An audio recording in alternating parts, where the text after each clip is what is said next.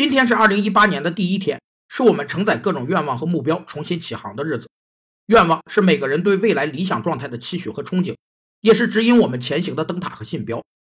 法国社会学家杜蒙根据对社会现象的观察，得出了一个社会毛细管理论。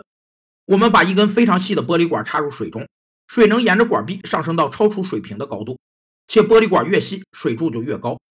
各种形式的升迁机会就像社会的毛细管，人们的愿望就像水柱。升迁的机会越多，人们的愿望就越高，这就是社会毛细管理论。管理者可利用员工升迁的愿望提高企业绩效，公司提供的机会越多，人们的干劲儿就越足，企业的发展也就越快。